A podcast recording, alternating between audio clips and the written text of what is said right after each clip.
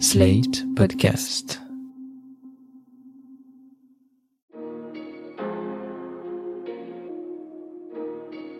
Bonjour et bienvenue dans Le Monde devant soi, le podcast d'actualité internationale de Slate.fr. Je suis Jean-Marie Colombani, je suis le directeur de la publication de Slate et je suis en compagnie d'Alain Frachon, éditorialiste, éditorialiste au Monde et dont on retrouve évidemment la chronique chaque semaine dans le journal Le Monde. Alors je présente exceptionnellement Le Monde devant soi car Christophe Caron, directeur des rédactions de Slate et qui présente habituellement Le Monde devant soi, n'est pas là aujourd'hui, mais ça n'est qu'une interruption très momentanée. Nous le retrouverons évidemment la semaine prochaine. Nous allons parler de l'Ukraine et de la Russie évidemment parce que la semaine a été marquée par euh, plusieurs épisodes, notamment celui qui a retenu le plus l'attention des médias, c'est ce drone qui a survolé le Kremlin, qui a explosé au-dessus du Kremlin sans endommager le palais d'ailleurs, et dont les Russes ont prétendu qu'il s'agissait d'une tentative d'assassinat de la part de l'Ukraine contre Vladimir Poutine, alors que de notoriété publique, Vladimir Poutine ne dort jamais au Kremlin. Donc, euh, suite une série d'hypothèses sur qui pouvait être à l'origine de cet attentat, et un regain de tension au moins dans les mots, dans les promesses, puisque aussitôt, un certain nombre de dirigeants russes ont promis à Zelensky, le président de l'Ukraine, qu'il serait non seulement pourchassé, mais pourchassé pour être tué. Par ailleurs, d'autres dirigeants russes ont demandé une escalade dans l'utilisation des armements dans la guerre contre l'Ukraine. C'est une semaine importante qui s'ouvre en même temps parce que mardi 9 mai, la Russie célèbre la victoire contre le nazisme, la victoire de l'armée rouge contre le nazisme, alors même que Vladimir Poutine nous explique qu'aujourd'hui il mène la même guerre et que les nazis sont non seulement les Ukrainiens, mais les Occidentaux, les Américains, qui sont à ses yeux l'équivalent de l'Allemagne hitlérienne. Et ce pourquoi, dit-il, il a déclenché la guerre contre l'Ukraine. Cette fois, il y aura bien un défilé à Moscou sur la place rouge, mais il y a aussi des régions en Russie qui ont repoussé, annulé ces défilés officiellement pour des raisons de sécurité, par crainte d'attaques terroristes. Et là, c'est évidemment l'affaire du drone au-dessus du Kremlin qui permet ce type de discours.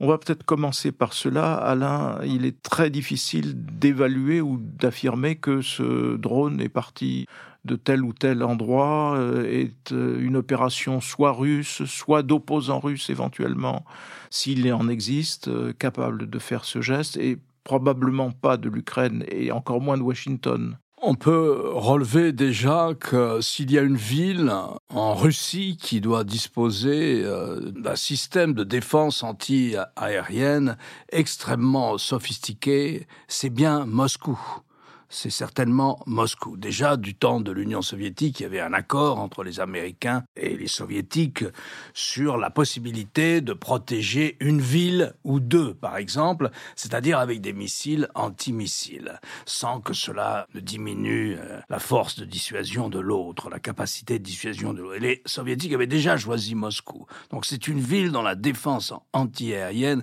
est en principe hermétique. Ensuite, euh, on peut vous relever que les images de ces deux drones, il y en a un dont on ne sait pas trop où il aboutit, l'autre qui semble avoir été abattu par euh, un engin antimissile, en tout cas qui explose à proximité d'un dôme du Kremlin. Ces deux missiles ont été tirés euh, depuis l'ouest. Les images sont sans doute des images de caméras de surveillance fixes et c'est très difficile d'en tirer la moindre conclusion. Les trois hypothèses que vous avez évoquées, c'est soit les Ukrainiens, ils ont démenti catégoriquement, euh, on les imagine mal être en mesure avec un réseau clandestin à Moscou même, ou ou à deux ou à quelques kilomètres de Moscou, on les imagine mal en train de faire décoller des drones contre le Kremlin. La deuxième hypothèse me paraît encore plus farfelue, c'est l'idée d'une sorte de conspiration à l'intérieur de la direction russe avec des gens qui auraient voulu lancer un avertissement. Personne ne parle d'une tentative d'assassinat contre Poutine, à part euh, les déclarations officielles russes, mais même en Russie, personne n'évoque vraiment ça, parce que tout le monde sait que le président russe ne dort jamais au Kremlin mais toujours dans sa datcha. Et d'ailleurs qu'il passe une bonne partie de son temps, non pas à Moscou, mais qu'il gouverne depuis son palais de la mer Noire. Voilà les hypothèses. Ce qui remonte à la surface, c'est un des premiers mystères qui accompagnent l'arrivée de Vladimir Poutine au pouvoir. Et donc c'est au tout début des années 2000, il y a des explosions mystérieuses dans trois immeubles de la banlieue de Moscou. Là encore, des explosions, personne ne se demande qui a pu les organiser. Il y a donc des explosions qui font pas mal de morts dans ces appartements. Et immédiatement, l'équipe de Poutine accuse des terroristes tchétchènes. Et commence alors la deuxième campagne de Tchétchénie, celle qui est décidée par Vladimir Poutine, durant laquelle la ville de Grozny, la capitale, 200 000 habitants, va être rasée à peu près à 80% par l'aviation russe. Cette deuxième guerre de Tchétchénie assoit le pouvoir, l'autorité de Vladimir Poutine très rapidement. Donc évidemment, on pense à ce genre de combine, on pense à ce genre de scénario. Les réactions, vous l'avez dit, les Zelensky lui-même a dit nous n'avons pas attaqué Poutine, nous laissons les tribunaux s'occuper de lui, notamment la Cour pénale internationale. Et puis il y a eu le numéro 3 du régime, Mikhail Podolyak, qui a dit c'est une mise en scène, c'est une mise en scène pour justifier, je le cite, une attaque terroriste de grande ampleur en Ukraine. Et enfin, il y a eu les réactions russes, des proches de Vladimir Poutine, et je citerai l'ancien président Medvedev, qui dit Il n'y a pas d'autre solution maintenant que l'élimination physique de Zelensky et de sa clique. Et le Kremlin, par ailleurs, a annoncé qu'il y aurait des représailles. Donc voilà, on en est là. Je ne sais pas si c'est quel exactement quel poids donner à cet incident dans la guerre. En tout cas, ça ressemble à une, en effet, une manipulation qui est destinée à justifier que demain ou après-demain, des bombes tombent sur Kiev en visant euh, les palais ou les bâtiments où sont censés se trouver les dirigeants ukrainien, puisqu'il parle de clic, donc il parle d'un groupe qui sera désormais visé la cible. Alors peut-être l'avait-il été d'ailleurs dès le début de la guerre, à un moment où euh, Moscou pensait l'emporter en 48 heures et où il pensait soit que Zelensky et les siens prendraient la fuite, soit qu'il pourrait être euh, neutralisé, éliminé d'entrée de jeu. Donc on revient un petit peu à cette case-là. Avant de parler de ce qui a occupé aussi euh, les esprits dans la semaine écoulée, à savoir où en est la contre-offensive ukrainienne qui est annoncée, mais qui peut être précédée, on ne le sait pas d'ailleurs, d'une nouvelle contre-offensive russe appuyée sur ce qu'ils appellent ce terrorisme qui a visé le Kremlin. Avant d'évoquer donc cela et les données militaires et politiques de cette opération, il y a quelque chose qui n'a pas été tellement relevé à l'infrachon, qui est les décisions ou le décret pris par Vladimir Poutine à l'encontre des Ukrainiens qui habitent dans les zones contrôlées par l'armée russe. Et ces Ukrainiens-là sont mis en demeure de se russifier, ou de devenir des citoyens russes, faute de quoi il peut leur arriver malheur, Alain. Voilà, c'est ce qui arrive en ce moment, c'est ce qui s'installe dans les régions qu'occupent euh, les Russes. Vous savez que les Russes, après avoir essuyé une défaite euh, lorsqu'ils ont essayé de s'emparer de Kiev, les Russes sont dit, ont laissé entendre que leur campagne maintenant visait à contrôler quatre régions qui forment le Donbass et un peu même au-delà du Donbass, au sud, la région de Donetsk, celle de Luhansk, celle de Zaporizhia où il y a la grande centrale nucléaire, les centrales nucléaires, et enfin celle de Kherson euh, au sud c'est un peu la route euh, d'Odessa. Ce qui représente à peu près, euh, d'après les experts, entre 16 et 17 du territoire de l'Ukraine. Crimée compris, un peu moins de 20 Alors, dans ces régions-là, qui ont été annexées par la Russie, c'est-à-dire que la Russie ne se contente pas de les occuper, mais elle les a annexées sous un prétexte qui est le prétexte le plus souvent donné par Moscou par Vladimir Poutine pour justifier cette guerre. C'est chez nous, c'est la grande Russie, c'est la Russie impériale, et c'est ça qu'ils vont recomposer. Et c'est ce que dit Poutine dans une déclaration célèbre à la télévision, où il s'adresse à des jeunes gens, il dit, c'est cette Russie-là qu'il nous faut recomposer. Vous voyez, c'est très intéressant, parce qu'il n'est pas question de l'OTAN, il est question d'assouvir une ambition de reconquête impériale. Eh bien, les malheureux Ukrainiens qui sont dans cette région, ceux qui restent, parce que beaucoup de gens sont partis, et ils sont partis où? Ils étaient censés être russophones, mais aussi russophiles. Ils sont partis où? Ce qui est très intéressant quand on va à Kiev et qu'on parle comme ça avec des gens dans la rue, et on dit mais la ville a retrouvé toute sa population. Oui, parce qu'il y a une population de réfugiés, et notamment de réfugiés venant des zones occupées par les Russes. Autrement dit, ils étaient peut-être russophiles, ils n'ont pas envie d'être occupés par les Russes pour autant. Eh bien, pour ces gens-là, ils auront jusqu'à une certaine date, à l'été, pour prendre leur passeport russe qui va leur être distribué, et s'ils refusent de prendre ce passeport russe, ils peuvent être expulsés. Ils seront considérés comme étrangers dans leur propre village, dans leur ville, dans leur ferme ou dans leurs entreprises. Ils seront considérés comme des étrangers. C'est une mesure qui a été prise jeudi 27 avril par la présidence russe. C'est un décret présidentiel. Je ne sais pas s'il faut encore que ça passe par la Douma. Voilà. Les habitants des territoires ukrainiens nouvellement annexés peuvent être expulsés s'ils ne prennent pas dans les semaines qui viennent le passeport russe qui va leur être distribué. On imagine mal qu'ils soient expulsés vers l'Ukraine. Donc ils vont être expulsés, donc enrégimentés, enfermés, assignés à résidence dans des camps ou dans des endroits qui se situeront en Russie. On ne voit pas qu'ils leur permettent de retourner en Ukraine. Bien sûr, c'est l'écho de cette mesure. Et l'écho de cette mesure est terrible pour les habitants des pays baltes ou pour d'autres régions où Staline a procédé à des déportations en masse et des déportations de masse. C'est à ça que cette mesure fait écho, à, une sorte de terreur stalinienne dans les territoires occupés par la Russie de Vladimir Poutine. Je trouve ahurissant qu'une mesure pareille n'ait pas plus d'écho, je veux dire, dans l'ensemble de ce qu'on appelle la communauté internationale. C'est naturellement une violation de plus du droit international. Donc cette mesure, elle a un sens aussi parce qu'elle montre à quel point Poutine, et on pourra en parler maintenant, peut-être à, l'occasion de cette offensive ou de cette contre-offensive annoncée, s'installe dans une guerre très longue. Oui, parce qu'en effet, il y a donc euh, une hypothèse de contre-offensive ukrainienne qui est annoncée, dont on ne sait pas à quel moment elle pourrait être déclenchée, dont on voit bien qu'il y a des épisodes militaires ici et là, notamment euh, le bombardement des réserves de pétrole de la ville de Sébastopol, donc euh, en Crimée qui laisse penser que ce sont les prémices de cette offensive. En même temps, les experts semblent considérer que cette contre-offensive ukrainienne, si elle a lieu, ne serait pas de nature à régler le problème, c'est-à-dire à aller jusqu'à la frontière de l'Ukraine qui doit être euh, reconquise en fait.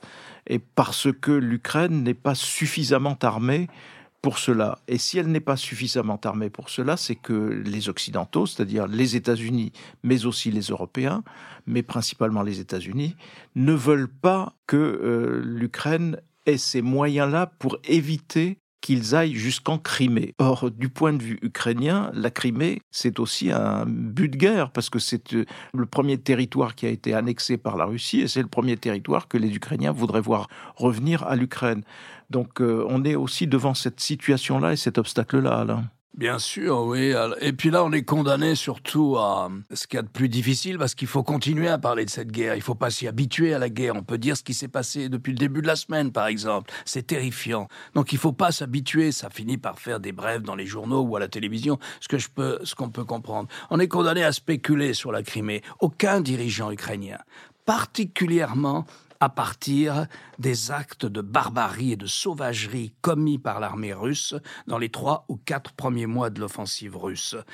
Aucun président, aucun dirigeant public de l'Ukraine ne peut dire, bon, la Crimée, on verra plus tard. Donc tout le monde considère dans le discours officiel que la Crimée, ça fait partie des territoires que l'Ukraine doit reconquérir, sinon elle gardera à ses portes une île qui est transformée en garnison russe et à partir de laquelle, d'ailleurs c'est à partir de la Crimée que les Russes ont attaqué le sud de l'Ukraine, la région de Kherson, sinon ce sera une menace permanente pour l'Ukraine. Donc on n'a pas fait tout ça on n'a pas eu des dizaines et des dizaines de milliers de morts, on n'a pas eu des villes entièrement détruites pour laisser un morceau d'Ukraine à la Russie. Ça, c'est le discours officiel.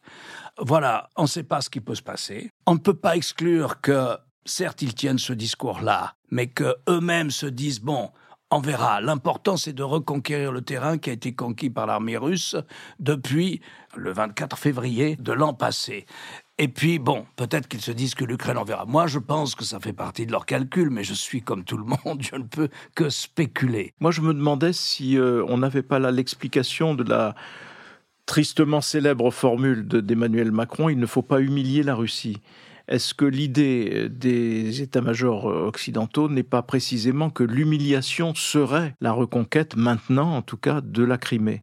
Et que c'est une sorte d'interdit pour euh, ceux qui aident l'Ukraine, de façon à ce que l'Ukraine, en effet, reprenne les 16 ou 17% de territoire qui restent à nouveau sous contrôle de l'armée russe, mais pas la Crimée, pour précisément ne pas aller jusque-là et ne pas risquer, pour le coup, une escalade qui nous ramènerait au fameux discours sur belligérant, non belligérant et donc, euh, les Ukrainiens, euh, le président Zelensky en tête, sont toujours en demande, par exemple, de chasseurs-bombardiers qui n'arriveront pas, qui ne sont pas délivrés, ou d'armes de cette nature qui permettraient en effet des avancées euh, plus rapides que celles que les Ukrainiens peuvent espérer. Il faut toujours se mettre à la place des puissances occidentales. Il faut en général essayer toujours de se mettre à la place des gens dont on essaie d'expliquer les actes. Ils sont face à la première puissance nucléaire du monde qui est la Russie sans doute, si, vous lisez par exemple, parce que c'est public, le dernier rapport de la CIA, et la CIA considère que la Russie a parfaitement entretenu son arsenal d'armes nucléaires, qu'elle l'a parfaitement modernisé, qu'il est le plus opérationnel, et que ça constitue sans doute que la Russie est à égalité, mais plutôt la tendance est de dire que c'est la première puissance nucléaire de la planète. 142 millions d'habitants, le plus grand pays du monde. Hein. on voit bien à quoi ressemble la Russie sur la carte.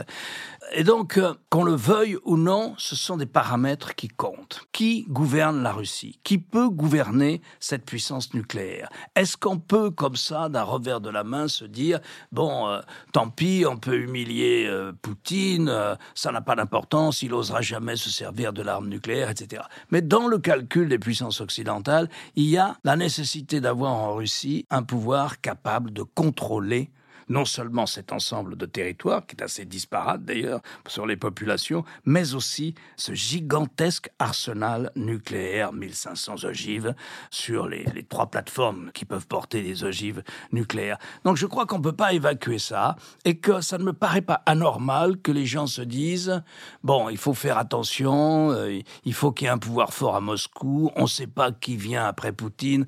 Voilà, tout ça, ça paraît cynique, tout ça, ça paraît déconnecté de la réalité de la guerre tous les jours. Et cette semaine, ce sont encore les civils ukrainiens qui ont pris, et dans les villes qui ont été visées par les Russes. Donc tout ça, ça paraît très froid, des calculs de rapport de force, etc. Mais je crois qu'on ne peut pas les balayer. Ils sont là.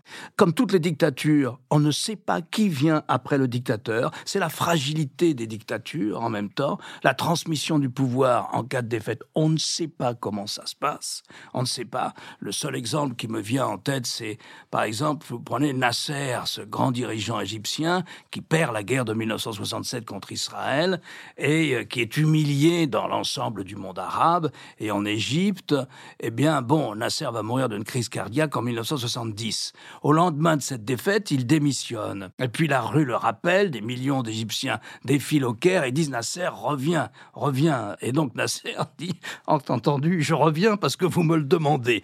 On ne sait pas ce qui pourrait se passer au Kremlin. C'est totalement opaque les luttes de pouvoir qui peuvent exister. Il y en a sûrement. Donc voilà ce qu'il y a derrière la tête des Occidentaux. Voilà ce qui aussi explique d'une certaine façon ce dont vous parliez au début, Jean-Marie, qui est cette manière contrainte, mesurée, nuancée de livrer les armes à l'Ukraine. Oui, et qui sont pourtant arrivées. Certaines d'entre elles sont arrivées, mais ce que disent les experts militaires, c'est que en effet les chars sont là, en effet les blindés euh, sont là, en effet les et puis à, l'initiative de l'Union européenne, d'ailleurs, le commissaire européen Thierry Breton fait le tour de toutes les capitales pour euh, lever des fonds de façon à pouvoir financer des achats massifs d'obus qui vont permettre à l'artillerie euh, ukrainienne de continuer à se défendre.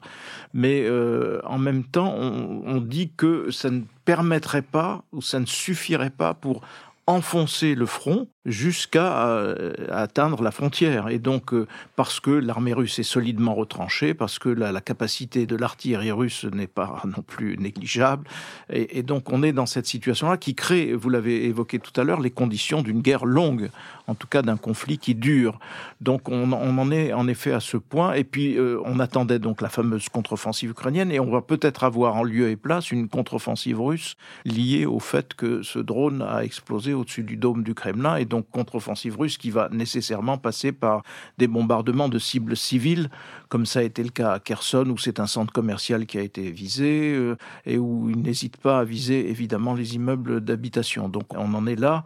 Euh, est-ce qu'il y a de ce côté-là un espoir quelconque pour l'Ukraine d'aller plus vite que ce que on semble penser aujourd'hui, euh, Alain? Alors moi, je me reposerai sur, euh, parce que je viens de les lire, sur ce que disent les experts américains. Et il y a deux discours publics mais il n'y a pas de raison qu'ils ne pensent pas ce qu'ils disent chez les experts euh, américains. La première, c'est de dire les Russes ne sont pas en mesure de prendre euh, les quatre régions dont nous avons parlé au début. Bon, ils en contrôlent à peu près la moitié, Donetsk, Luhansk, mais ils ne sont pas en mesure de contrôler ces quatre régions avant assez longtemps.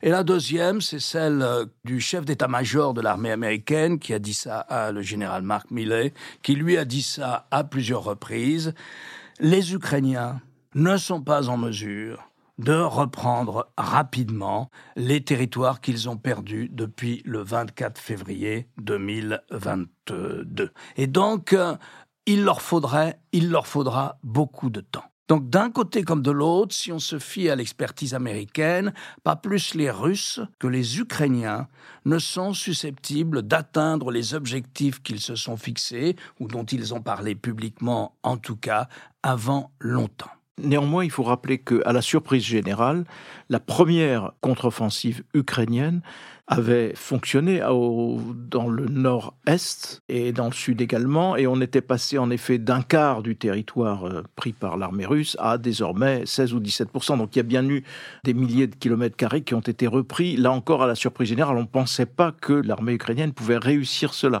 S'expose-t-on aussi à une nouvelle surprise? Si les Ukrainiens sont plus performants que ne, l'annoncent les experts militaires. Là, on est évidemment dans une série d'hypothèses et de conjectures. On ne peut pas exclure, c'est vrai, ce que les militaires appellent la, surprise euh, stratégique. On peut juste noter que les Russes ont essayé, ont testé de faire des percées, hein, des petites percées sur l'ensemble d'un front qui s'étend quand même sur 700 ou 750 km depuis maintenant plusieurs mois. Au total, ils ont gagné 3 km en six mois, tous depuis le début de l'hiver. Ils ont gagné 3 km. Donc c'est vous dire, malgré tout, le, peu de mouvement que semblent avoir pour le moment les troupes. Ce qu'on sait, c'est que Poutine s'installe, prépare son pays pour une guerre longue. Des mesures euh, nombreuses sont prises en faveur de la mobilisation. En faveur de la mobilisation qui peut intervenir quand il le souhaite, quand il en a besoin. Il y a une militarisation très forte des jeunes à l'école, dès le jardin d'enfants. Alors ça ne veut pas dire qu'il va faire une guerre pendant 25 ans, mais il y a quand même une sorte de militarisation à marche forcée de la société russe. Enfin, la société russe a montré ses capacités de résistance économique. Il y a l'appui chinois qui achète le pétrole, qui peut acheter le gaz sur le marché libre, et il y a le contournement systématique des sanctions par un grand nombre de pays installés en réseau, qui fait que la situation économique ne va pas l'acculer à arrêter la guerre, semble-t-il. Parallèlement, la législation, les mesures qui sont prises pour contestation de la guerre, la stupidité de cette guerre, la moindre critique, la moindre dissidence est assimilée à de la trahison et peut vous conduire pour 20 ans de prison. Je vous rappelle qu'il y a 15 jours, un Russe qui était écouté, donc sans doute un esprit indépendant, et qui disait au téléphone que c'était une mauvaise idée de partir en guerre en qualifiant les Zelensky et, tout ça de nazis, que ça ne voulait pas dire grand-chose, a été condamné pour avoir évoqué ça dans une conversation privée au téléphone à 7 ans de prison ferme. Je le dis aussi parce que on s'habitue à tout. On s'habitue tout, mais on ne regarde pas quel pays est en train de devenir la Russie. Et je crois que c'est un discours qu'il faut particulièrement tenir à Paris quand on sait la complaisance avec laquelle le régime de Vladimir Poutine y a trop souvent été traité. Complaisance qui subsiste dans un certain nombre de cercles, notamment de la part d'un ancien Premier ministre, qui euh, nous a expliqué que tout cela était fort dommage pour la Russie comme si la première victime n'était pas les Ukrainiens. Voilà ce que nous pouvions dire aujourd'hui. Merci en tout cas à Alain Frachon. Je rappelle qu'on peut vous retrouver dans votre chronique du quotidien Le Monde. Merci Jean-Marie. Édité le le jeudi. Jeudi après-midi. Le Monde devant soi vous donne rendez-vous la semaine prochaine avec Christophe Caron.